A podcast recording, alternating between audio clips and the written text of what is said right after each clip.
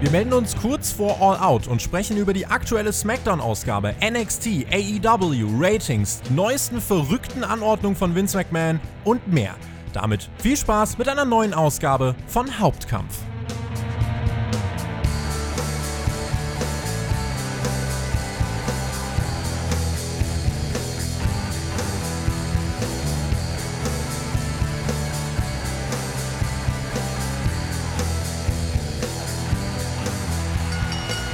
Ausnahmsweise begrüßen wir euch mal am Samstag zu einer frischen Folge von Hauptkampf, eurem Wrestling Talk von Spotfight. Eigentlich erscheint bei uns am Samstag immer die SmackDown Review. Nachdem die letzten beiden Wochen aber voll im Zeichen von WWE standen, steht dieses Wochenende vollkommen im Zeichen von All Out. Daher Hauptkampf heute mal am Samstag, die All-Out-Review morgen und auch dann live nach dem Event und SmackDown ausnahmsweise mal auf Patreon. Keine Sorge, ist nur diese Woche so, damit wir auch einfach mal fair zu allen Hörern sind. Außerdem werden wir auch hier heute über die relevantesten Geschehnisse von SmackDown sprechen. Es gab ein Titel-Match, es gab ein Number One Contenders-Match, aber ja, wir haben ja noch ein paar andere Themen, über die wir sprechen wollen. Äh, und ich möchte reden mit jemandem, der zu den Podcast-Urgesteinen in Deutschland gehört. Jonas Hoffmann ist wieder bei uns. Ich freue mich sehr, dass diese Woche geklappt hat. Grüß dich. Grüßt euch. Ja, endlich mal wieder äh, podcasten. Ähm, freut mich. Wir hatten es ja vorher mal probiert, aber aufgrund von Zeitproblemen ähm, war es ein bisschen schwierig. Deswegen freue ich mich, dass ich jetzt äh, dabei sein kann.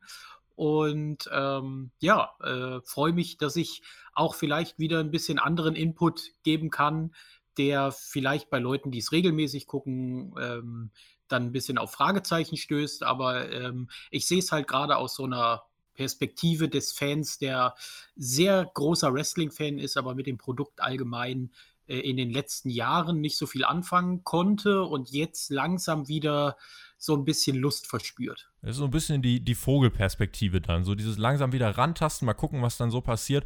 Ich glaube, das äh, ja, kann wirklich ganz spannend werden und es ist ja wirklich auch nochmal richtig viel passiert jetzt in den letzten 24 Stunden. Es gab ja auf Patreon eigentlich das Themenvoting, wo dann eigentlich sich relativ schnell rauskristallisiert hat, was unsere Themen sind. Dann kommt aber noch Vince McMahon um die Ecke und sagt, nö, Hauptkampf, ihr sprecht mal noch schön über WWE Uh, äh, und das werden wir dann gleich auch noch machen. Ich würde aber ganz gern starten mit SmackDown, Jonas. Da ist ja in dieser Woche einiges passiert. Ich werde das in in der SmackDown-Review auch nochmal ausführen. Insgesamt eine für mich ja, eine Ausgabe mit vielen, vielen Verbesserungen im Vergleich zu den Vorwochen. Man muss halt so ein bisschen ausklammern, dass die Vorwochen so passiert sind, wie sie passiert sind. Aber ansonsten gibt es hier Storytelling, es gibt Segmente, es passiert was. Das meiste davon ergibt auch Sinn. Lass uns doch zuerst mal sprechen über ja, die Sache, die mich tatsächlich überrascht hat, weil ich überhaupt nicht damit gerechnet habe, der Turn von Bailey gegen Sasha Banks. Das haben wir gesehen. Es gab das äh, Women's Tag Team Titelmatch, ein Rematch. Da haben Shayna Baszler und Nia Jax die Titel verteidigt und nach dem Match hat Bailey dann tatsächlich Sasha Banks attackiert und hat sie wirklich richtig, richtig fertig gemacht. Ein Turn, den ich, also der jetzt lang schon aufgebaut wurde, den ich aber jetzt explizit bei dieser Ausgabe nicht erwartet hätte.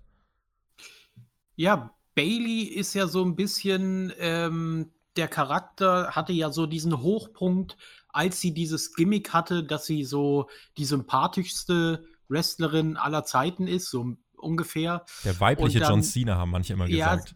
Genau, so, ähm, und dann turnte sie ja, weil es war ja auch richtig, als sie dann den Titel gewonnen hat und so, da ging es ja dann nicht mehr höher und dann turnte sie irgendwann und das war eigentlich so ihre beste Zeit.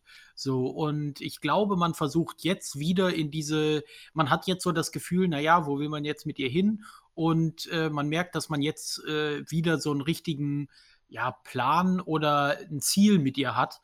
Und ich glaube, Bailey profitiert davon ungemein, weil sie eben, man hat das früher gesehen, ähm, sie profitiert einfach davon, wenn sie diese Aufmerksamkeit hat und wenn sie ein Storytelling hat, dem sie folgen kann, weil sie das auch immer super macht. Und ähm, deswegen glaube ich, kann das nur von Vorteil sein, wenn sie dann auch das Spotlight bekommt und vielleicht wieder so eine ja, Phase hat, ähm, in der sie das Publikum so in den Band zieht, wie das dann ähm, vor einiger Zeit war bei Clash of Champions gehe ich jetzt dann davon aus, dass sie erstmal irgendwie jemanden wegklatschen wird. Sascha Banks sollte man, glaube ich, jetzt erstmal rausschreiben, weil die wurde ja wirklich übel abgefertigt. Der äh, Beatdown selbst, wie hast du den empfunden? Der war ja schon intensiv. Ja, also auf jeden Fall super gemacht. Das ist was, bei dem ich sagte, ich meine, SmackDown gucke ich fast überhaupt nicht, im Gegensatz zu NXT oder vor allem äh, AEW. Ähm, da ähm, muss ich sagen, kann ich jetzt natürlich nichts zu der Story sagen, aber äh, oder zu der Division an sich, auf welchem Stand die ist, aber es ist halt so, dass ich wieder mich mit am begeistertsten von der Women's Division so allein zumindest es hat meine, meine Neugier am meisten angeregt mit diesem mhm. Beatdown und so, weil der auch so gut gemacht war, dass ich halt gedacht habe, wow, okay, ähm, irgendwie würde ich jetzt schon gerne wissen, wie es weitergeht oder was die Vorgeschichte ist und so. Und ähm, ich finde, wenn man, gerade wenn man es nicht guckt und dieses Gefühl hat, das sagt eigentlich am meisten über die Segmente und so aus, wie gut sie sind. Und ähm, deswegen fand ich es eigentlich unglaublich, dass ich bei einer Show, die ich eigentlich nicht so gut fand an sich, weil ich ähm, SmackDown so ähm, generell jetzt nicht so offen gegenüberstehe, sage ich mal, oder positiv, hm. dass ich da wirklich vorsaß und dachte, Mensch, jetzt willst du aber wissen, wie es weitergeht oder was davor war. Da hat man also wirklich diesen Effekt geschafft, dass du nochmal einschalten möchtest. Ja, hättest du in den letzten Wochen, äh, hättest du es sehr regelmäßig und viel aufmerksam verfolgt, hättest du dich vielleicht auch gewundert, denn der Moment war insofern komisch, dass es, ähm, ja, es gab Spannungen äh, zwischen den beiden so ein bisschen, vor allem weil Banks äh, halt wirklich alle Titel verloren hat. Und ähm, Bailey, ja, sie konnte nicht so wirklich was dafür, auch wenn WWE uns das erzählt hat. So, und dann ist es jetzt so, Banks hat alles verloren und die ist aber die, gegen die sich gestellt wird. Also Bailey turnt äh, gegen Sasha Banks. Und vor allem, weil der, der, der Moment ist auch insofern ein bisschen überraschend gekommen, dass eigentlich im Moment äh, alles nochmal ja, halbwegs gut zusammengehalten hat. Also auch in diesem Match hier haben sie ja gut zusammengearbeitet. Da gab es nicht viele Unstimmigkeiten äh, dafür, dass sie eigentlich ja jetzt äh, nur noch einen Gürtel hatten, äh, obwohl sie vorher mal vier hatten.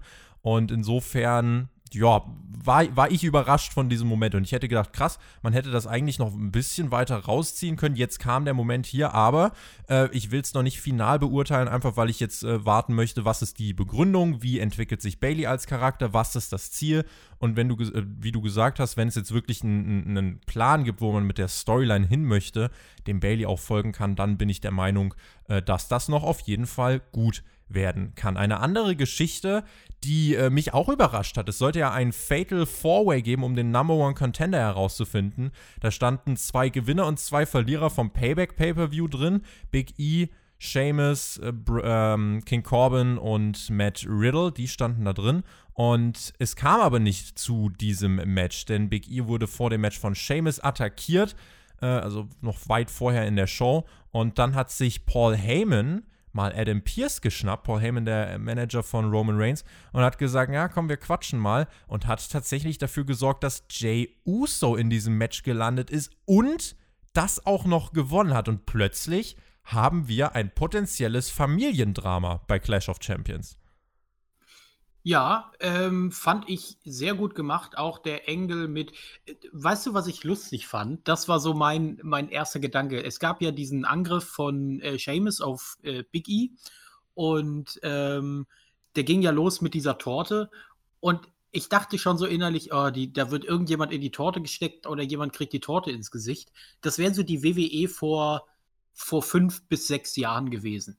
So, ne, dann kriegt jemand diese Torte ins Gesicht und ähm, dann kommt halt Seamus und ähm, macht da äh, Big E dann rasiert ihn richtig mit dem Auto und so weiter. Ja. Und da dachte ich so, boah, das ist eigentlich richtig gut aufgelöst. Mal nicht dieses Quatschige von früher. Da dachte ich so, naja, sie haben schon ein bisschen gelernt. Also es ist nicht so, ähm, ist ja auch nicht mein Kritikpunkt. Es war vieles vor einigen Jahren deutlich schlechter. Und ähm, Deswegen äh, fand ich sowas schon mal ganz gut. Auch diese ganze, es war, äh, wie soll man sagen, es basierte alles auf physischer Auseinandersetzung, so ungefähr in der Show. Ne? Mhm. Also es wurde gebrawlt, gekämpft und so weiter. Und ähm, das fand ich eigentlich dieses äh, Unglaubliche, was mich auch eigentlich bei der Show so ein bisschen drin gehalten hat, dass eigentlich wenig Quatsch war, sondern klar gab es auch Segmente, die nicht so gut waren oder Charaktere, die meiner Ansicht nach immer noch nicht so funktionieren. Aber gerade dieses Ganze mit Jay Uso und so weiter, das funktioniert halt alles, weil es physische Auseinandersetzungen sind und das macht Wrestling ja auch aus. Ja. Wie, wie, gefällt dir die Kombination von Roman Reigns und Paul Heyman? Die waren ja hier bei dieser Show auch am Anfang am Start, haben eine Promo gehalten, wo sie ja so ein bisschen was erklärt haben, wo Paul Heyman gesagt hat, ja, der Grund, warum ich mich mit Reigns zusammengeschlossen habe, ist eigentlich ein relativ ähnlicher. Die Leute ja, wissen es nicht wertzuschätzen, was wir eigentlich die ganze Zeit machen. Ich wurde nicht wertgeschätzt. Reigns, der trotz äh, lebensbedrohlicher Krankheit äh, absolute Megaleistung abgerufen hat, er wurde nicht wertgeschätzt. Und jetzt äh, ja, sind wir hier, um, um ja, Respekt einzufordern. Also es klingt eigentlich äh, so ein bisschen standardmäßig, aber in der Delivery und wenn man auch äh, sich anschaut, was für eine Historie hier dahinter liegt, ist es schon äh, auf jeden Fall eine, eine Kombination, die mein Interesse auf jeden Fall weckt. Und es war ja hier auch so, es hat halt Heyman erstmal gesprochen für eine, sag ich mal, 60% der Promo. Dann hat Reigns aber auch nochmal was gesagt. Also es ist nicht so dieses klassische Heyman-Lesnar-Ding, dass Lesnar nur daneben steht, äh, hier in Form von Reigns, sondern beide haben ja dann gesprochen. Und sie wirken jetzt nicht so wie diese, ja, absoluten äh, Standard-Heels, die alle beleidigen. Sie wirken absolut nicht wie feige Heels, sondern sie wirken einfach jetzt wie halt ein Team, was absolut auf Effektivität bedacht ist. Reinkommen, gewinnen, gehen, Paycheck abholen und einfach äh, alle zerstören. Und ich finde, das ist genauso dieser Badass-Heal, den WWE eigentlich im Moment braucht. Und deswegen finde ich diese Kombination zum Beispiel richtig cool. An sich gebe ich dir da recht, dass es auf jeden Fall gut ist. Das Problem ist, ich kann es natürlich nicht beurteilen, aber ich würde mal behaupten, die Reaktionen gegenüber Roman Reigns sind nicht mehr die gleichen wie vor drei, vier Jahren. Weiß so, keiner, er, ne? Genau, ja. und ähm, aber ich glaube auch, dass ähm, er nicht mehr dieses, äh, dass sich damals alle aufgeregt haben und so weiter, das ist, glaube ich, nicht mehr da. Und also nicht mehr so krass wie bei dem Rumble, den Batista gewonnen hat. Und als diese Situation war, oder mit The Rock, der dann reinkommen muss, damit Roman Reigns nicht ausgebuht wird. Und solche Situationen. Und das wäre eigentlich der Moment gewesen, wo man ihn hätte heel turnen müssen. Ja. Und das war so ein bisschen halt mein Gedanke immer noch. Dieses, ja, das ist cool, dass Roman Reigns jetzt hier ist, aber es ist halt irgendwie jetzt so ein bisschen, habe ich das Gefühl, jetzt macht man es, damit man so nicht die ganzen Reaktionen, die er hatte, verliert und er irrelevant wird und nicht, dass man es wie damals gemacht hätte, wo es dann so ein Heel-Turn gewesen wär, wäre, bei dem man sagt, wow, Hammer. So, und ähm, an sich, wie gesagt, finde ich es gut aber es ist halt so ein bisschen mit einem Geschmäckle dabei, zumindest für mich, wenn ich so an die Zeit denke, wo man sich gewünscht hätte, dass Paul Heyman rauskommt und sagt, der Typ ist jetzt ein Paul Heyman-Guy. Ja, es ist halt dann ein bisschen mit Verspätung. Also da sind sich ja. eigentlich auch alle einig. Das Ding ist aber, wenn wir gucken, was man jetzt daraus macht, auch mit dem Comeback von Roman Reigns, der war ja jetzt dann wirklich ein paar Monate raus seit WrestleMania, äh, ist es halt eine neue Facette, die, auch wenn sie zu spät kommen mag, ja trotzdem de, von der er ja profitiert. Wie die Fanreaktionen jetzt aussehen, wissen wir nicht. Es sind keine Fans da. Hier bei SmackDown wurden laute Buhrufe eingespielt. Also WWE kann dann ja jetzt so ein bisschen selber bestimmen, wie die Reaktionen ausfallen. Und da hat man gesagt, Roman Reigns ist jetzt als hier positioniert. Aber finde ich, äh, muss ich sagen, äh, finde ich dann so eigentlich ganz gut. Das muss ich kurz sagen, das mit den Camps sollte man übrigens ab. Ich finde das unglaublich scheiße. Das sieht unglaublich scheiße aus. Findest du nicht gut? Nee, ich finde das eine absolute Vollkatastrophe. Aber gut, das ist wahrscheinlich auch so Geschmackssache. Also, Wie findest du den äh, Thunderdome generell im Vergleich zum Performance Center vor allem? Ja, also ähm, ich finde es auf jeden Fall äh, schicker, also das ganze Set. Aber mit den Zuschauern, das wirkt dann so, so technisch. Also der Thunderdome generell wirkt ja schon sehr, äh, wie soll man das sagen, irgendwie vom Set her sehr, sehr technologisiert, will ich mal sagen. Futuristisch. Ja, genau, so, äh, genau so würde ich sagen. Und dann mit den ganzen Camps, das sieht dann halt aus wie eine Sci-Fi-Show. so. Ähm, und äh, das finde ich dann ein bisschen befremdlich. Aber wenn die nicht wären, würde ich das Set, glaube ich, mehr mögen. Also äh, als äh, die alten. Ich freue mich, ich freue mich einfach, dass Feuerwerk wieder da ist. Wenigstens schön ja. wieder ein bisschen rumballern mit Feuerwerk. Super. Das auf jeden Fall. Ja, und ich bin auch gespannt, ähm, wie die dann. Also, ich bin auch kein Gegner von Sound aus der Dose bei Wrestling, weil, also beim Fußball sage ich noch, Fußball kann man auch spielen. Also, es ist nicht so unterhaltsam ohne Fans, aber das kann man sich trotzdem noch angucken. Aber Wrestling ohne irgendwas geht halt wirklich gar nicht. Ja wenn wir noch so auf SmackDown schauen und da langsam so ein bisschen zum Ende kommen, äh, du hast schon angedeutet, es gab Dinge, die bei dir nicht so funktioniert haben. Wenn ich so überlege, was da bei mir äh, direkt in den Gedankengang einfließt. Äh, ich denke dann an Otis und seine, seine Brotdose. Er hat jetzt äh, dann auch offiziell gemacht, so den Vertrag hat er ja gar nicht im Koffer, sondern in der Brotdose. Das heißt, wenn Otis irgendwann mal eincasht, casht er eine Brotdose ein. Äh, daran erkennt man schon, wie ernst das Ganze zu nehmen ist. Wo steht Otis für dich gerade so? Äh, ist das im Moment jemand, der äh, für dich glaubhaft ein World Champion werden könnte oder hat man da noch einiges zu tun? Ja, bei Otis ist bei mir das Problem, die ganze Präsentation des Wrestlers Otis ist bei mir einfach so, ja, der gewinnt halt mal einen US-Title, aber das ganze Outfit, die ganze, die Matches, die er hat und so weiter, von denen, die ich gesehen habe, das ist einfach für mich kein World Title ähm, Wrestler. Und damit meine ich nicht, dass er keiner ist, sondern die Präsentation, wie sie gemacht wird. So, das ist einfach Gefühl, jemand, der mit einer Brotdose eincasht. Du sagst es ja gerade. Und dieser ganze, ähm, ja, das mit äh, John Morrison und The Miss und so weiter, das war alles nicht geil. Also, äh, das wirkt halt albern. Da war jetzt wieder so ein kle kleines albernes Segment. Und ähm, ich finde, das muss nicht sein für jemanden, der dann glaubhaft eincashen soll, weil es ist ja gerade so bei Money in the Bank, das ist ja das Tolle. Du kannst sagen, okay, der hat jetzt den Koffer genommen oder gewonnen und jetzt geht es darum, also für das äh, Produktionsteam muss es doch darum gehen, wie schaffe ich es jetzt bis zu dem Zeitpunkt, zu dem er dann den Koffer eincasht, ihn so zu präsentieren, dass er dann ein Champion ist, der zieht. So, und mhm. ähm, das war eigentlich in der Vergangenheit sehr oft ein Problem bei der WWE, weil immer, wenn man den Koffer gewonnen hat, hat man die Wrestler in die Ecke gestellt und so gedacht, ja, ja, du wirst schon irgendwann eincashen.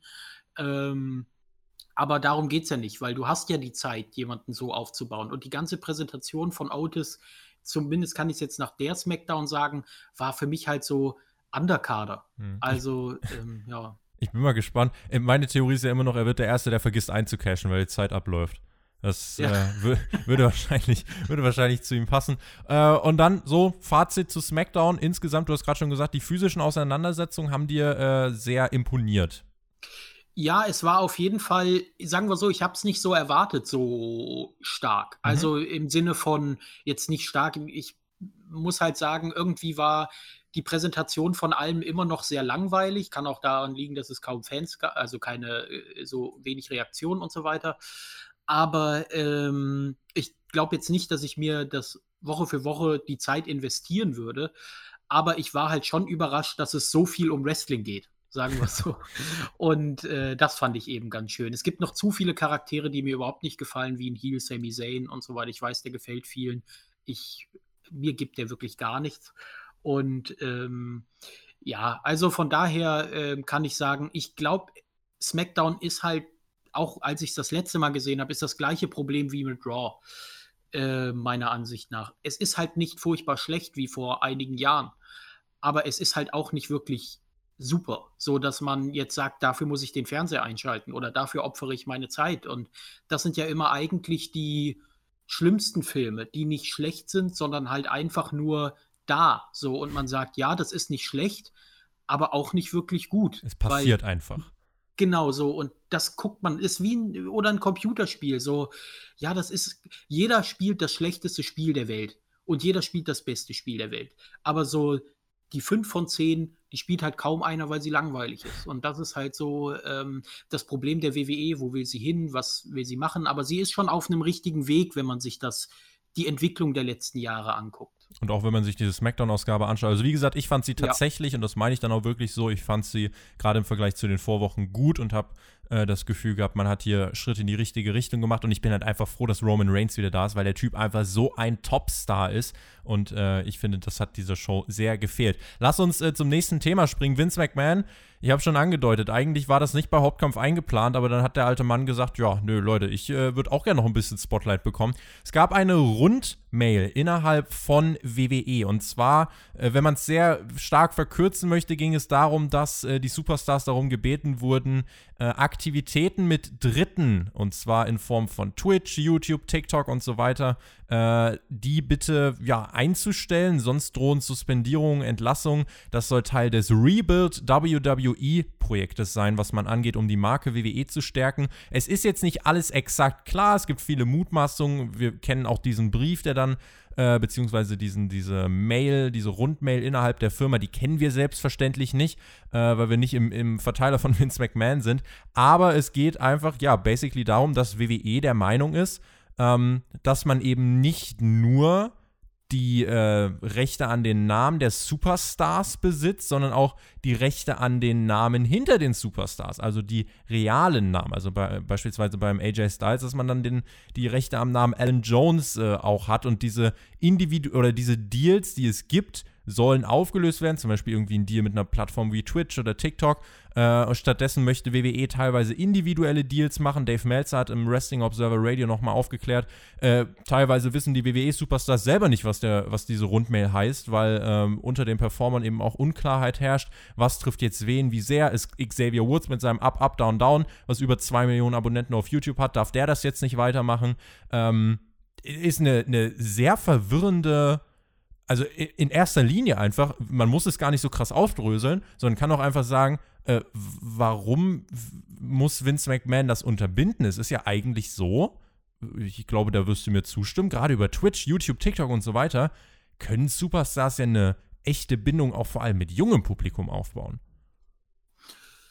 Ja, auf jeden Fall. Ich habe mir da länger drüber Gedanken gemacht und es gibt mehrere Aspekte, unter denen ich glaube, dass die WWE so eine Entscheidung trifft. Zum einen ist ja die Marke der Name eines Wrestlers. Und in den meisten Fällen, AJ Styles ausgenommen und andere, gehört der Name ja der WWE, weil ähm, die ja den Namen erfunden haben. Den Superstar-Namen, den Performer-Namen, genau. ja. Genau. Sie werben aber auf diesen Plattformen mit diesem Namen. Was ja heißt, sie werben mit einer Marke der WWE. So, und ähm, denn Xavier Woods hätte sicherlich nicht so viele Abonnenten, wenn er nicht Xavier Woods wäre, sondern den Kanal nur bewerben würde mit Ich bin XY, wie auch immer er. Austin Watson. Genau, so Austin Watson Let's Play. So sage ich jetzt mal. Also nur als Beispiel. Das wäre natürlich was anderes.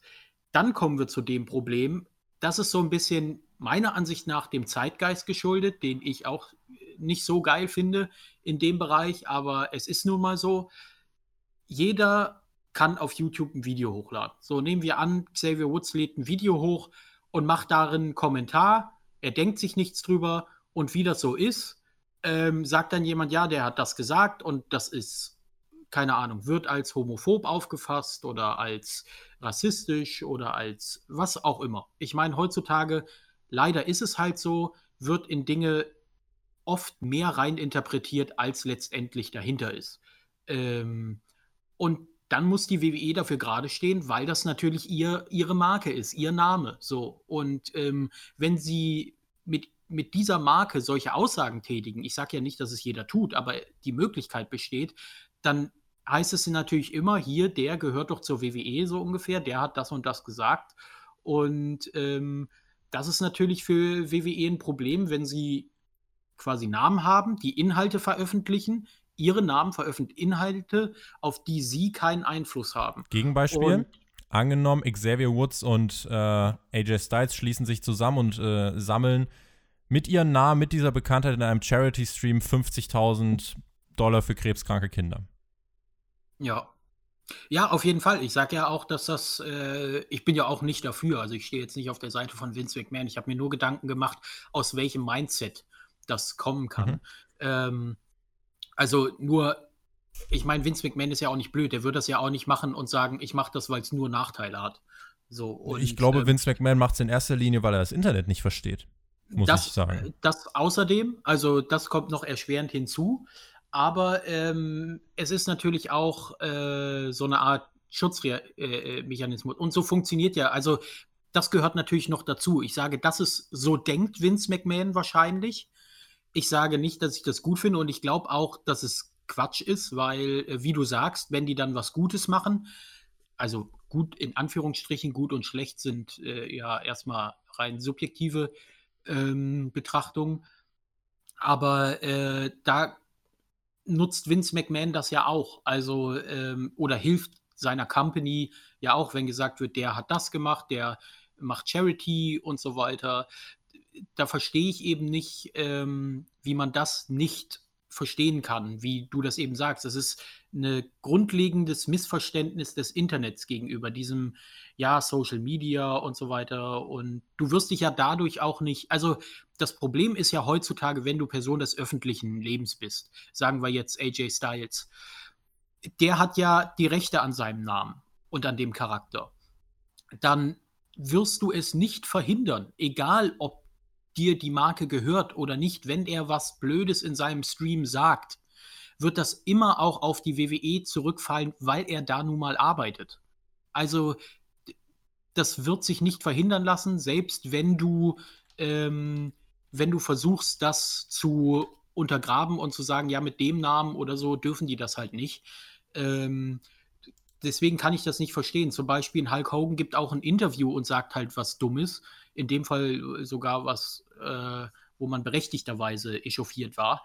Ähm, da muss man dann halt sagen, okay, äh, das kann immer mal passieren. Und diese Shitstorms und so weiter wirst du auch nie verhindern, weil du kannst sie ja nicht voraussagen. Das versuchen ja immer Leute. Ähm, aber manchmal ist eine Aussage, die an sich schlimm ist, wird ignoriert so ungefähr und manchmal ist es dann die schlimmste aller Zeiten. So, das ist halt eine, eine, eine Entwicklung der Masse, sage ich mal. Also wie die Masse sich jetzt auf so eine Aussage stürzt und so weiter. Also das ist, finde ich, der einzige Grund, warum Vince McMahon so denken würde. Kontrollzwang. Ich, ich denke mir auch so, also genau. wenn, ich, wenn ich überlege, der Erste, der das ja damals genutzt hat, war ja Zack Ryder und der hat sich ja selber wirklich overgebracht.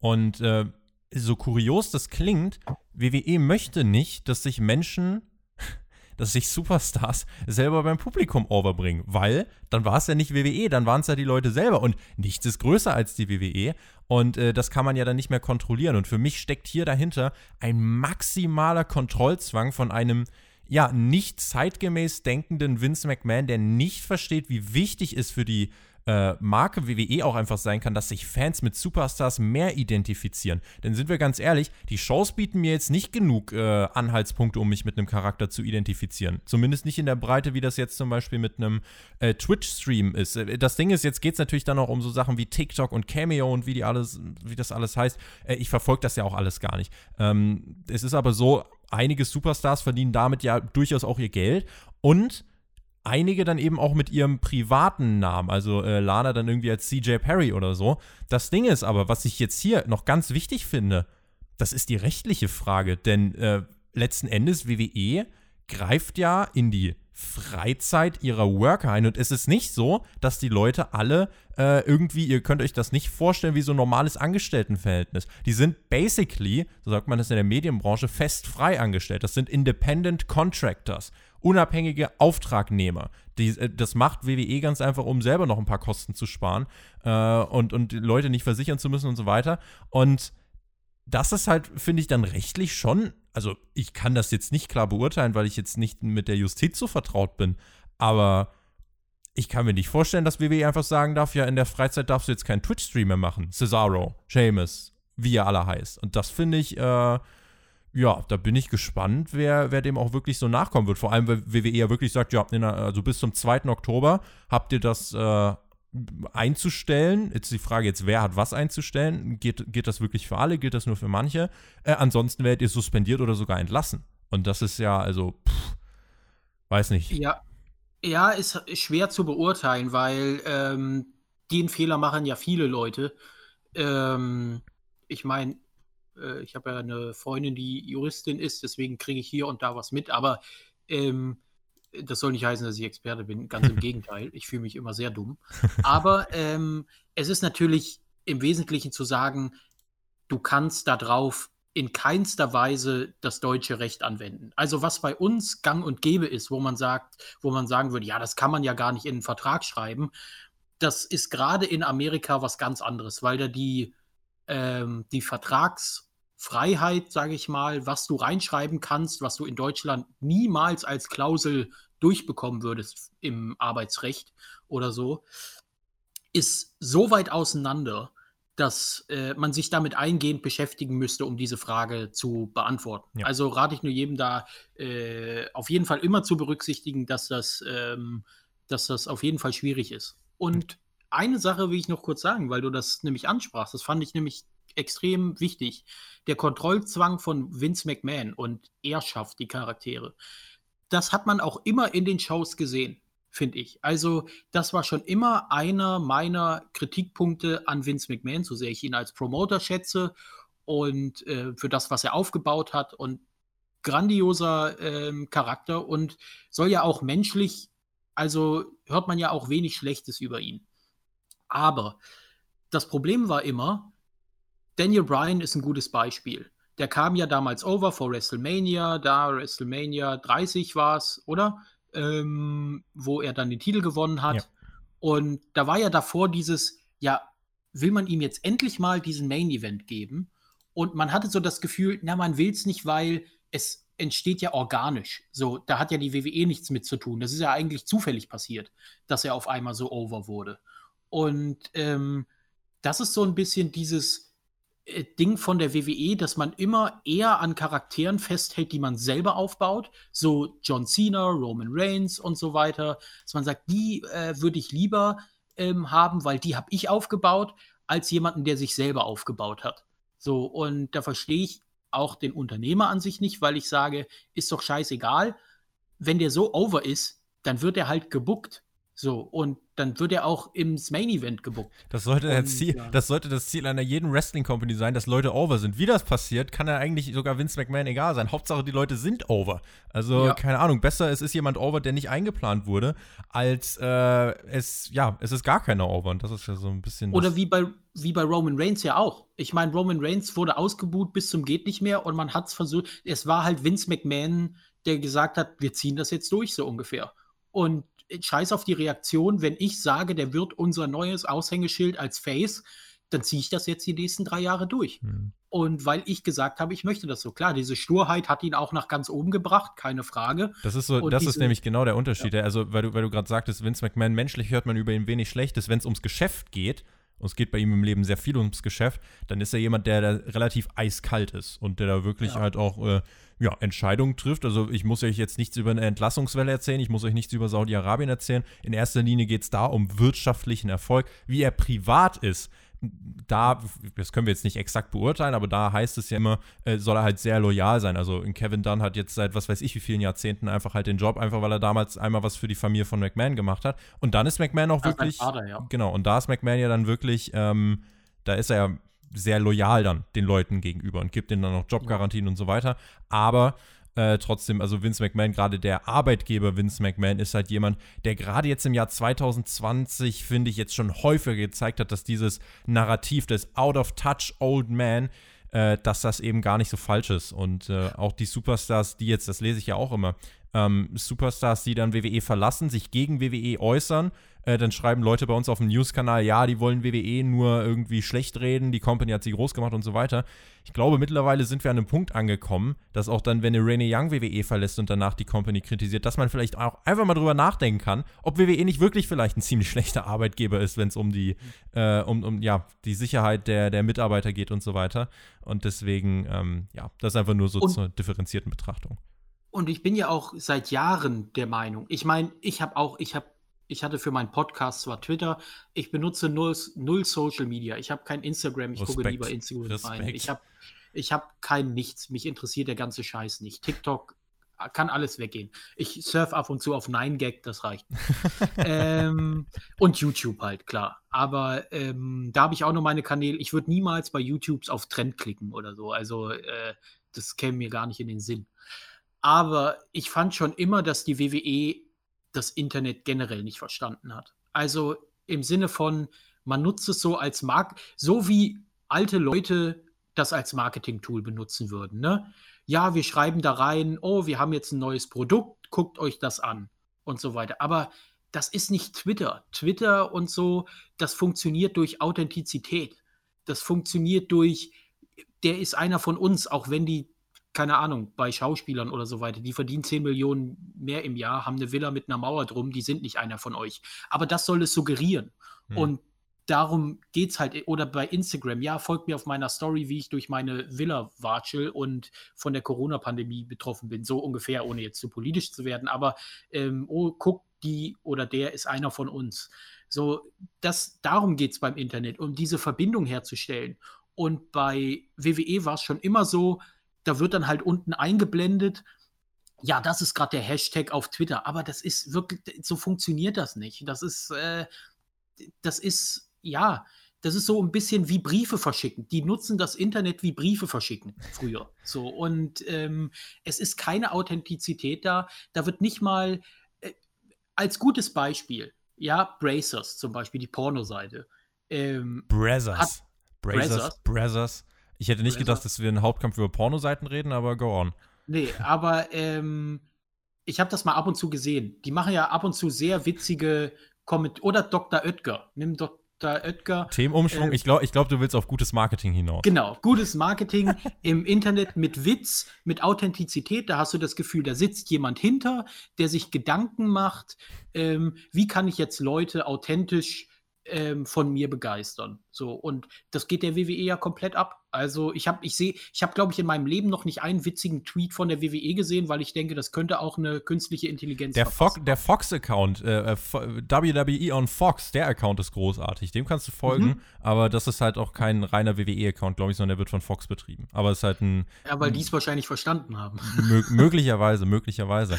Ja. ja, also das äh, einfach so zu der Thematik. Wir müssen mal gucken, was da jetzt in den nächsten äh, Tagen, Wochen noch rauskommt. Ich habe zum Beispiel gesehen, dass Paige ihren Namen auf Twitter geändert hat von Paige WWE zu ihrem realen Namen.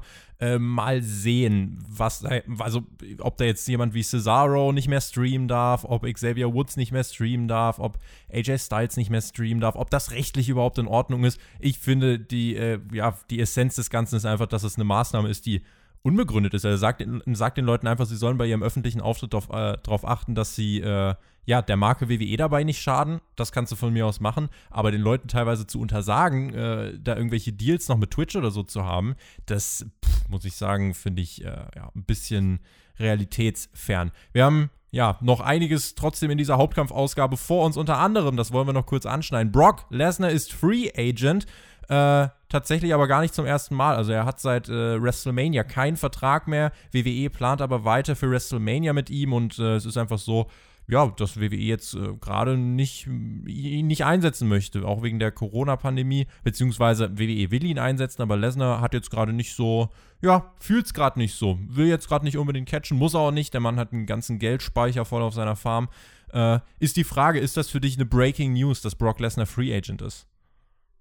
Ach, ja, es ist eine Breaking News, würde ich sagen, aber ähm, ich bin jetzt auf jeden Fall gespannt, was er macht. Ich meine, er war jetzt, ich habe mich immer gefreut, es hat mich immer gefreut, ihn zu sehen bei der WWE, aber es ist jetzt auch nicht so, dass die WWE mit ihm steht oder fällt. Natürlich ist es schöner, ihn zu haben, als ihn nicht zu haben, glaube ich. Aber ähm, ja, ich glaube, es ging auch irgendwann ein bisschen die Möglichkeiten mit Brock Lesnar aus. Also man hat ihn ja immer Part-Time und irgendwann ist halt dieses Monster ausgelutscht. Also wie oft willst du die Storyline noch bringen, so ungefähr? Und ähm, deswegen äh, glaube ich, ist das hier für beide Seiten jetzt kein großer äh, Verlust. Ja, also da, ich bin mal gespannt, äh, ob Lesnar jetzt wirklich dann erstmal ähm, vielleicht gar nichts macht, ob er zu UFC geht, ob er bei WWE dann wieder am Start ist. Äh, solche Dinge wie er taucht bei AW auf. Äh, ich glaube ganz ehrlich, äh, das ist äh, AEW sollte seine finanziellen Ressourcen für andere Dinge verwenden, aber Brock Lesnar da irgendwie äh, eine Million hinterherzuschieben. Ich weiß auch gar nicht, wie er in die Shows passt. Lasst es einfach. Dafür mag er das Business nicht zu nicht zu gerne. Brock Lesnar, das ist ja kein Geheimnis. Brock Lesnar ist nicht wie sage ich mal, Cody Rhodes, CM Punk oder was weiß ich. Er ist kein das, Rebell. Er ist einfach nur ein geschickter ja, Geschäftsmann. Und die das Business jetzt nach vorne bringen wollen. So, das ist ja auch nicht, das meine ich auch nicht negativ. Er hat halt immer, Brock Lesnar hat gefühlt fast immer die richtigen Entscheidungen getroffen. Und ich mag ihn auch vom Typ her, dass er eher dieser ruhige ist, der sagt, ich nehme halt zwei Jahre Pause und verziehe mich auf meine Farm. Ich gebe keine Interviews oder kaum Interviews und so weiter, weil ich jetzt meine Ruhe haben will. Ich bewundere das sehr.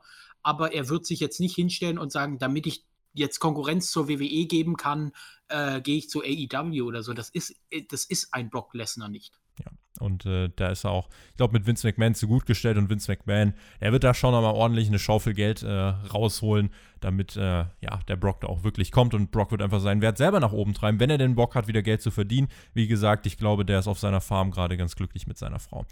Wir haben dann ja die Themen, die eigentlich für die, oder für die die Leute eigentlich abgestimmt haben. Äh, NXT AW, das besprechen wir jetzt noch, bevor wir dann zu den Fragen kommen. NXT, der Sendeplatzwechsel, der jetzt so ein bisschen in der Diskussion steht. Die aktuelle Ausgabe wurde gesehen im Schnitt von 849.000 Zuschauern, davor 824.000, davor 853.000.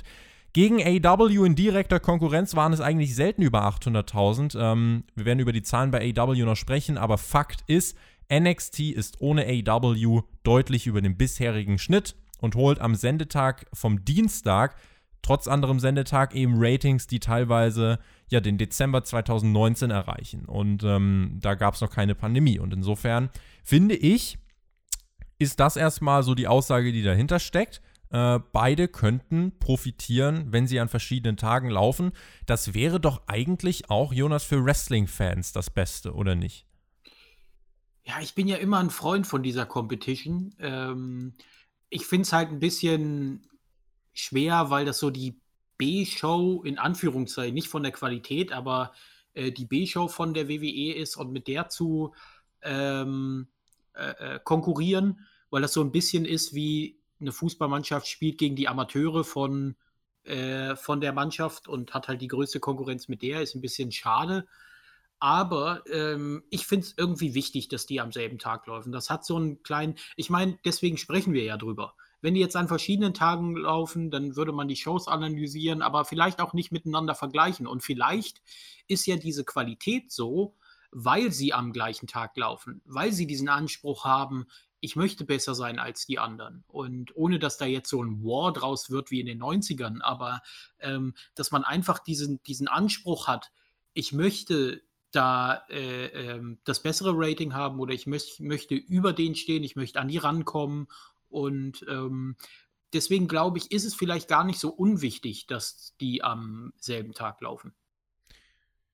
Es ist halt, wenn man guckt, für das Produkt NXT nicht immer von Vorteil gewesen. Also da werden wir sicher gleich nochmal drüber sprechen, ja. äh, wenn, man, wenn man schaut, die Anzahl an Titelmatches, Stipulation-Matches, äh, beziehungsweise Gimmick-Matches, das hat ja schon wirklich zugenommen. Und gerade wenn NXT ja wirklich an einem eigenen Tag wieder laufen würde, ohne AEW als direkte Konkurrenz, dann könnte man sich doch auch viel mehr auf das eigene Produkt konzentrieren und wirklich wieder zu alter Stärke zurückfinden, oder? Aber ist das nicht eher ein WWE-Problem? Also würde ich jetzt mal behaupten, weil die WWE hat so ja immer reagiert. So, also sinkende Ratings oder so, da muss jetzt Gimmick-Matches, da muss ein Titelwechsel, da muss äh, irgendwas passieren, anstatt zu sagen, okay, wie können wir konstant in Storylines etwas weiterentwickeln? So, dieser, ähm, dieser Weg, immer diesen, ja, wie kann man das sagen? äh, Jim Cornette hat es immer gesagt, wie so einer Katze was vor die Augen zu halten, so äh, nach der sie greifen, nachdem sie greifen kann. So, das funktioniert halt nur ganz, ganz kurzfristig. Und ähm, deswegen muss man eigentlich drüber nachdenken, also ist es eher, sag ich mal, für NXT wäre es besser, weil die WWE damit nicht umgehen kann, würde ich jetzt behaupten, dieses sich hinsetzen, zu überlegen, wie machen wir die Shows über eine lange Zeit besser, anstatt zu sagen, ja, die Ratings waren schlecht, wir brauchen nächste Woche ein Cage-Match und wir brauchen äh, ein Titelmatch und wir brauchen ein äh, Ironman-Match und ähm, solche Sachen, glaube ich, sind eher eine WWE-Problematik, denn in AEW siehst du es ja weniger. Die machen eigentlich, also da entwickelt sich das jetzt nicht, sage ich mal. Da, du merkst jetzt nicht, dass die sich davon beeindrucken lassen oder von irgendwas und sagen, nächste Woche müssen wir alles rausfeuern. So, und die gehen halt ihren Weg, machen das ganz ruhig und sagen, okay, wie können wir das über die nächsten Wochen, Monate ähm, beeinflussen und dann machen wir das. Aber wir lassen uns jetzt hier nicht äh, ähm, vom so, Weg abbringen ja, durch die Konkurrenz genau so. irgendwie. Ja. Genau, und das ist eigentlich der bessere Weg, wenn du es auf lange Sicht siehst. Und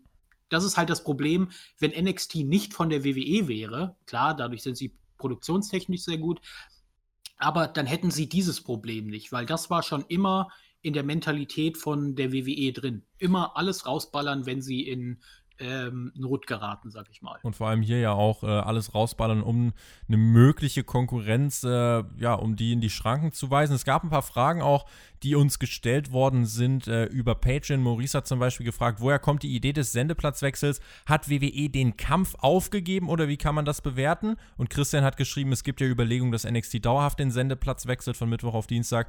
Ich behaupte, dass die WWE keine Lust mehr hat, gegen AEW dauerhaft den kürzeren zu ziehen bei den Quoten. Was ist eure Meinung dazu? Ich glaube, Jonas, da hängt halt wirklich viel davon ab, so einmal Fanperspektive und dann Promoter- bzw. Senderperspektive. Denn ich glaube, letzten Endes hängt diese Entscheidung sehr viel damit zusammen. Gar, und das ist ja irgendwie ein Problem. Es geht nicht darum, wie erfolgreich ist NXT, sondern es geht darum, wie kann man AEW am meisten schaden. Das ist ja auch der Grund, warum, A warum NXT überhaupt ins TV gegangen ist. Und wenn das weiter die Zielsetzung ist, von WWE und dem USA Network, wenn man sich nicht eingesteht, okay, AW ist das Produkt, was von mehr Leuten geschaut wird. Dieser Wednesday Night War in An- und Abführung, der ist verloren. Der hat eigentlich, das war nie wirklicher War.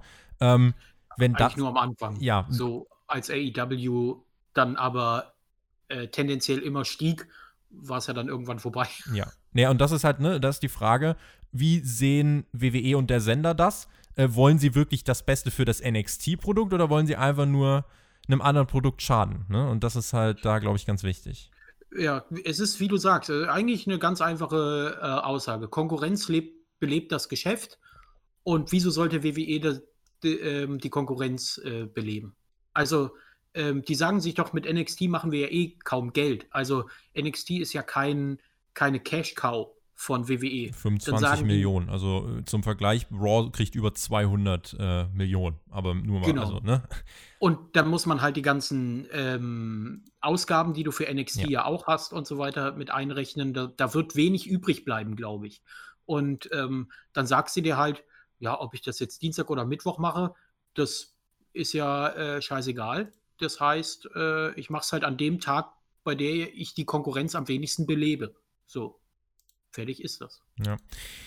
Es gab noch eine Frage, die gestellt wurde von Hannes. Der hat geschrieben, was würde die WWE in Anbetracht der Einschaltquoten eurer Ansicht nach erfolgreicher machen? AEW mit NXT an der 1 Million Marke hindern oder den Sendeplatz wechseln, um selbst vernünftige Einschaltquoten zu erzielen und ein Produkt zu bucken, was äh, frei von äh, ja, Konkurrenzeinfluss äh, präsentiert wird? Also, es ist halt, ich, um, um das vielleicht wirklich nochmal auszuführen, äh, man muss halt entscheiden, was ist wichtiger. Dieser dritte Brand, den zu stärken oder ein Produkt zu bremsen, welches langsam klettert und vereinzelt schon mal Raw und SmackDown in einigen Zielgruppen geschlagen hat, was die Ratings angeht. Also die WWE-Perspektive, wenn man sich in die reinversetzt, muss man das so verstehen, da geht es wirklich nicht um die Fans, es geht darum, auch vor allem dann fürs USA Network, die Zahlen für Raw 250 Millionen, während AEW für das TNT um die 40 Millionen bezahlt, Raw in einigen Zielgruppen äh, schlägt. Das kann das USA Network nicht wollen. Das steht dir als Network nicht gut.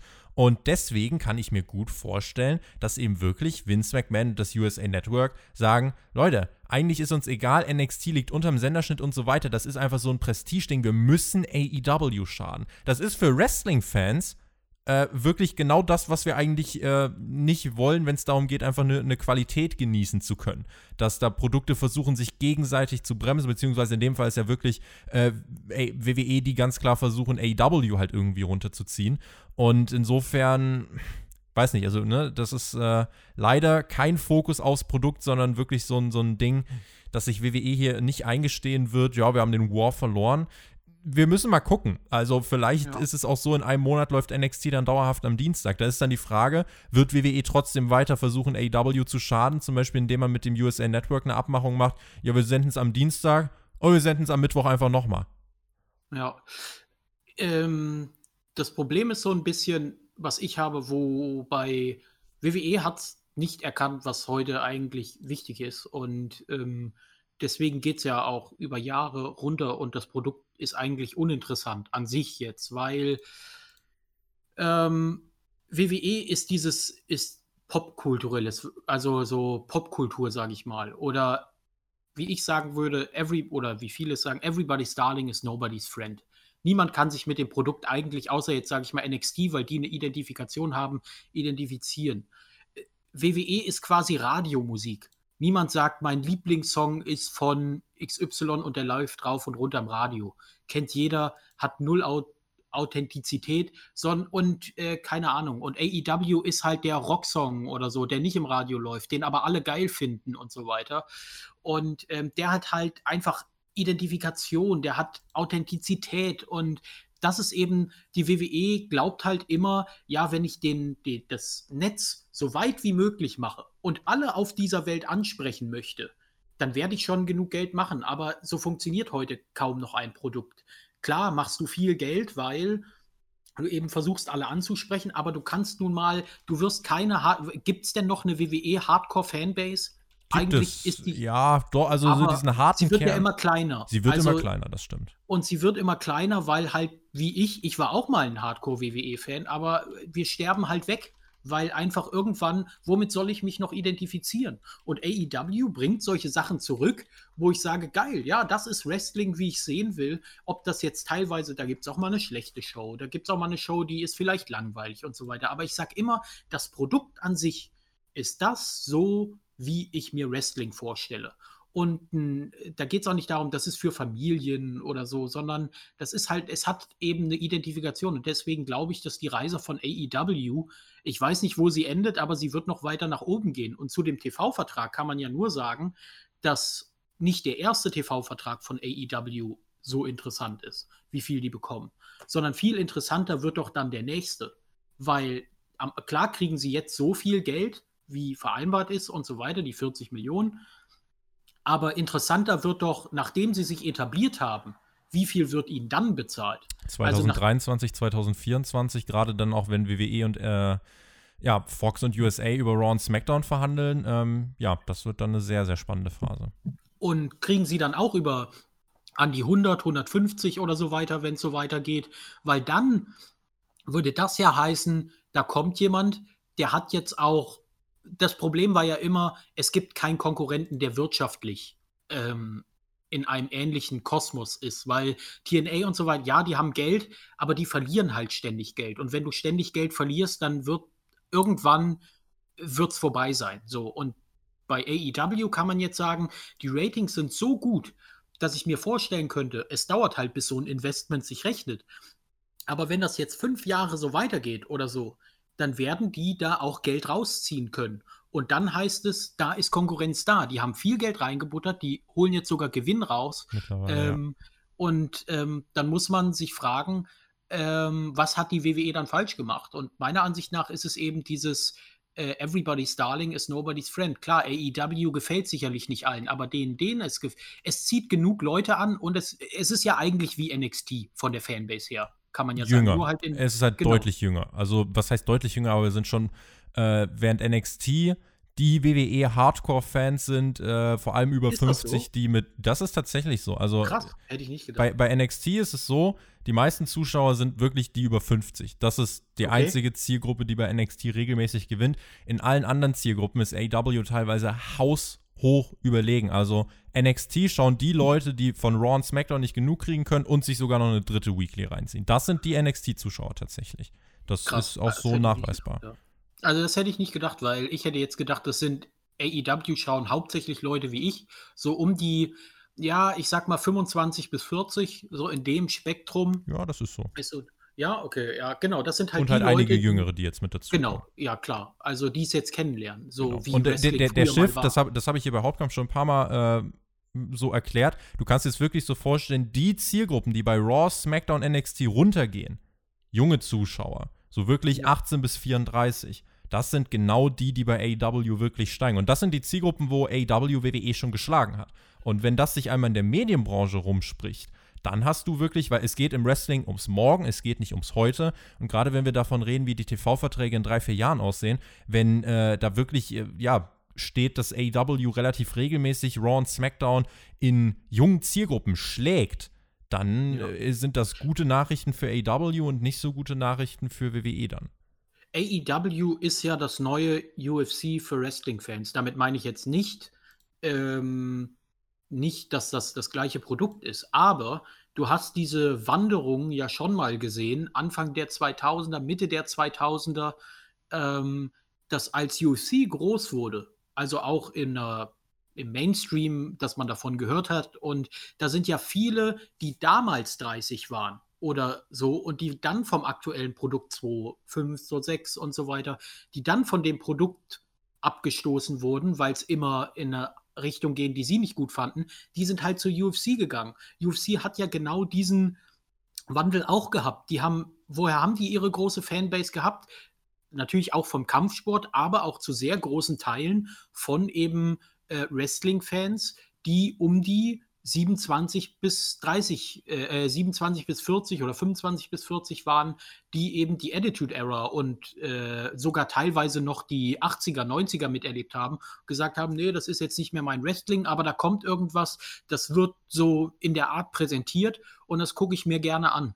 Und ähm, das wird so präsentiert, wie ich mir Wrestling vorstelle. So, und ähm, diese Wanderung findet eigentlich jetzt sogar wieder statt. Und ich finde es irgendwie lustig zu beobachten, dass die WWE äh, das immer noch nicht äh, erkannt hat. Vielleicht haben sie es auch erkannt und sie sagen, naja, das Geld ist ja da. Aber ich glaube, irgendwann wird sich das auf jeden Fall negativ auswirken. Reden wir noch über AW, bevor wir dann zu den Fragen ja. kommen. Da ist ja jetzt in den letzten Wochen ziemlich viel von A nach B verschoben worden, verschiedene Sendetage und trotz Konkurrenz hat man sich ganz gut gehalten. Der Sender TNT war sehr zufrieden. Außerdem, Fans sind zurück, das ist auch noch ein möglicher Faktor. Diese Woche 928 Zuschauer im TV im Schnitt, eines der besten Ratings in diesem Jahr. Zudem mit das beste Rating überhaupt für eine Go-Home-Show. Und gerade mit Blick auf nächste Woche ist das ja schon sehr spannend zu sehen. Wackelt die Million, so hat es Mike Ritter in unserer All-Out-Preview genannt. Die könnt ihr auf Patreon drüben hören.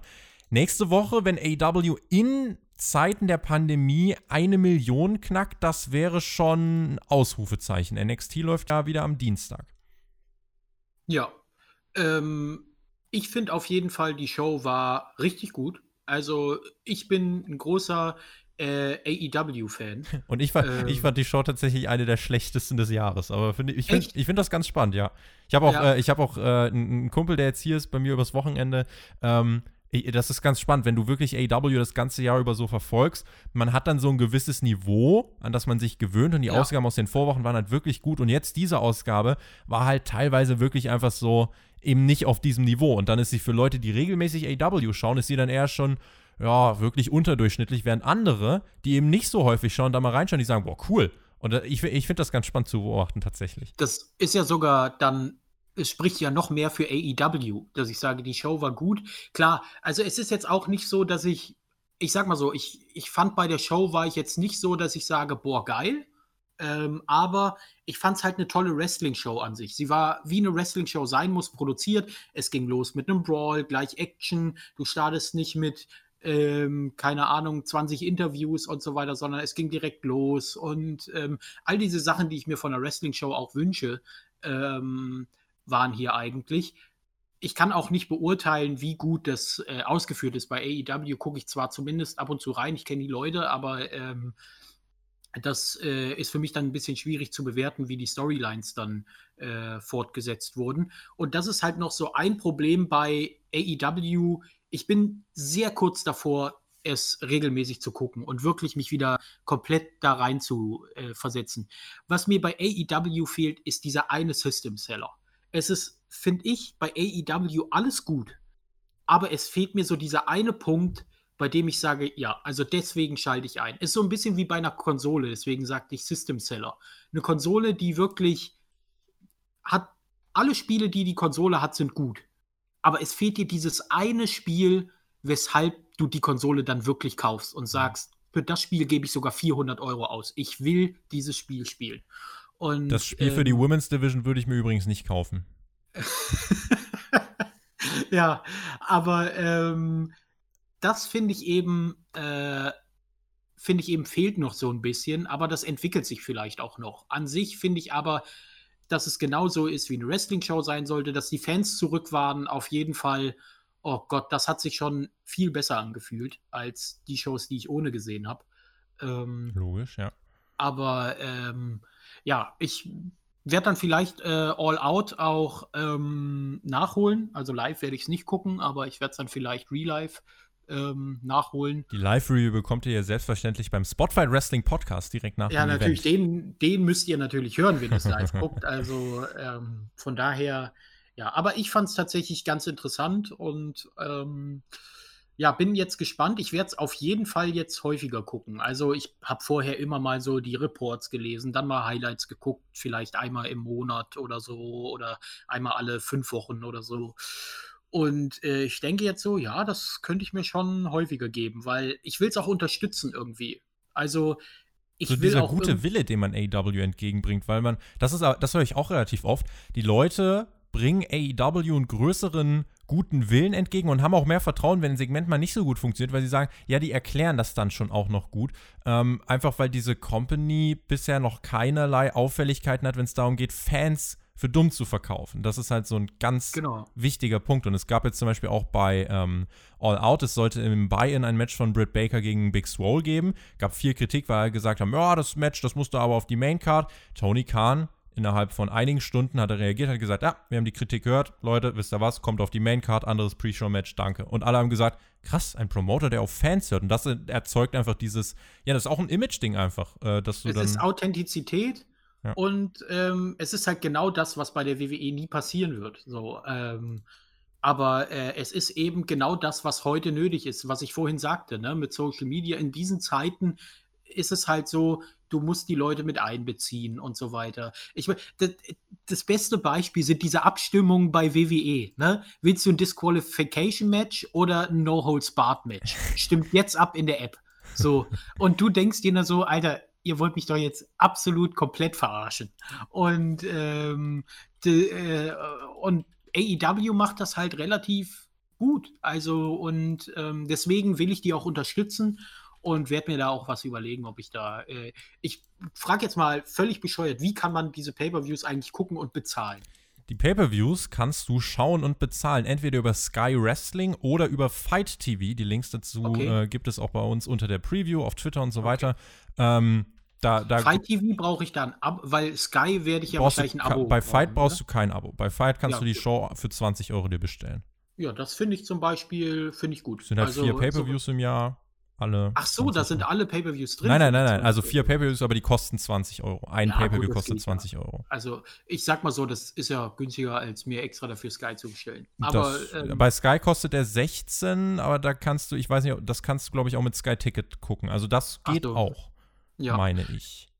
Ja, aber wie gesagt, ich finde es auch cool, wenn Leute das supporten und äh, sagen, die sollen auch dafür entlohnt werden, sage ich mal, für die gute Arbeit, die sie machen. Ja. Und ähm, deswegen werde ich das wahrscheinlich auch tun. Jetzt haben wir noch ein paar User-Fragen. Wir haben schon überzogen. Ich würde sagen, die User-Fragen kommen, die ballern wir einfach nochmal wirklich im Rapid-Fire-Modus durch. Ja? Alright. Simon hat geschrieben, wäre es für die WWE besser, wenn sie zum Beispiel die Tag-Team-Titel oder Women's-Titel vereinigen würden? So wie früher, dann könnte man die ohnehin schwache Division wieder spannender kreieren. Midcards können bleiben, der World-Title wieder auf einen, äh, könnte auch auf Dauer die bessere Entscheidung sein. Zu viele Titel aktuell, meint er. Zu viele Titel, ja. Eine, ähm, meint er damit die Divisions zusammenlegen für den Tag-Team-Title? Äh, was? wenn sie zum Beispiel Tag-Team-Titel oder Women's-Titel, ver- ja, ich glaube in ein Roster.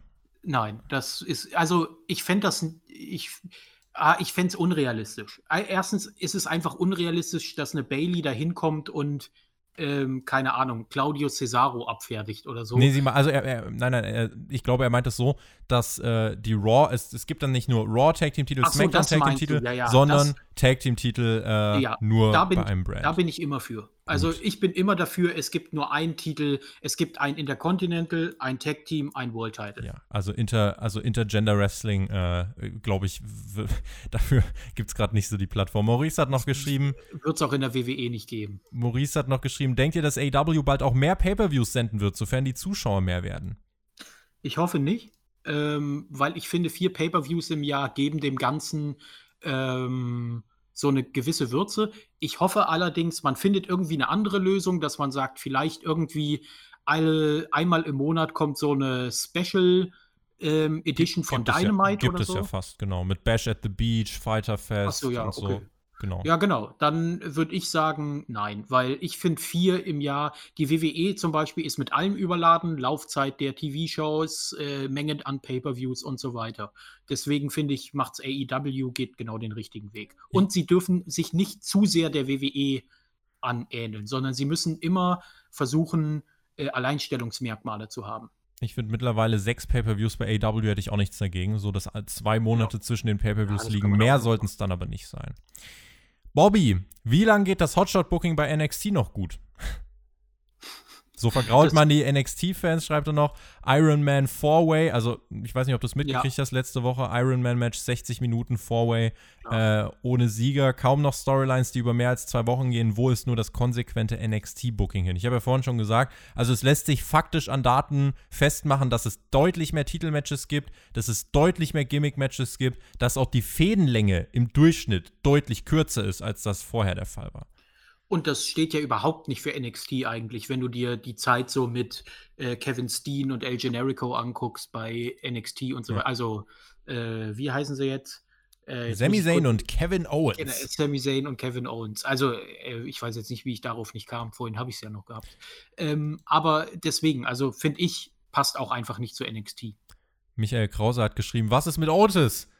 Er hat eine Brotdose mit Money in the Bank Vertrag. Das ist mit Otis. Das, dieser Satz äh, ist eigentlich in sich selber schon erklärend. Und Kevin schreibt noch, sollte WWE NXT zu einem gleichbehandelten Brand gemacht werden wie Raw und SmackDown, um mehr Erfolg zu ziehen, oder weiterhin nur eine Aufbauliga bleiben, wo die Wrestler danach in die Main-Shows aufsteigen? Oh, bitte nicht noch ein Brand. Also, äh, ich finde sowieso, ich mag sowieso nicht zwei Brands. Ähm, wie gesagt, ich bin da Traditionalist. Es gibt ein Roster, ein World Title, ein Tag Team Titel und ein ähm, Undercard-Title oder Midcard-Title. Und äh, ich bin der Meinung, die WWE ist so überladen, du brauchst da jetzt nicht noch ein Roster. Damit, mit vielen interessanten, auch mal anderen Einschätzungen von Jonas, von unserem Gast in dieser Woche, würde ich sagen, schicken wir euch in den Samstag. Heute Nacht findet All Out statt. Wie gesagt, seid uns nicht böse, dass das mit SmackDown nicht funktioniert, äh, dass wir das nicht äh, kostenlos heute anbieten können. Äh, denkt euch einfach ein ja, Wrestling-Podcast, teilweise mit TV-Kommentatoren, mit Wrestlern, in diesem Out oder mit dieser Frequenz, auf dieser Qualität, auf diesem Niveau. Äh, es geht dann leider nicht ohne finanzielle Unterstützung. Äh, wir können dann nur um Verständnis werben und äh, wir werden keinen logischerweise zwingen, sich Patreon zu holen oder so, aber ihr, ja, ich denke, mittlerweile hat der Großteil verstanden, äh, dass das keine böse Intention von uns ist, sondern einfach nur dazu äh, dient, dass wir die Qualität hier auch so halten können. In diesem Sinne, vielen lieben Dank. Das war Hauptkampf. Wir haben viel. Könnt ihr mich nicht einkaufen? Der, wir können dich nicht einkaufen. der Brock Lesnar unter den Podcastern. Ja, ja. Jetzt gehe ich erstmal wieder ein halbes Jahr weg. Jetzt geht er erstmal wieder ein halbes Jahr weg, dann werden wir dich hier wieder hören. Sehr gut, haben wir schon direkt wieder ein Datum für Verhandlungen. So, aber ansonsten, Leute, ich wünsche euch viel Spaß. Wer All Out schaut, wenn das betrifft, viel Spaß damit. Und äh, da gibt es natürlich die Review auch am Sonntag. Und wir haben ja in dieser Hauptkampfausgabe wirklich mit ein bisschen Überlänge eine ganze, ganze Menge ähm, abgehandelt. Und ja, ich bin mal gespannt auf die Entwicklung. Schaut auf unserem News-Kanal vorbei. Dort werdet ihr auch nochmal die Meldungen in Kürze zusammengefasst bekommen, was die Wrestling-Welt gerade bewegt. Damit, Jonas, du bekommst die Schlussworte. Ich sage, Leute, bis dahin, genießt Wrestling, macht's gut, auf Wiedersehen. Tschüss. Dem schließe ich mich an. Genießt Wrestling. Ich werde es jetzt auf jeden Fall auch tun. Und tschüssing.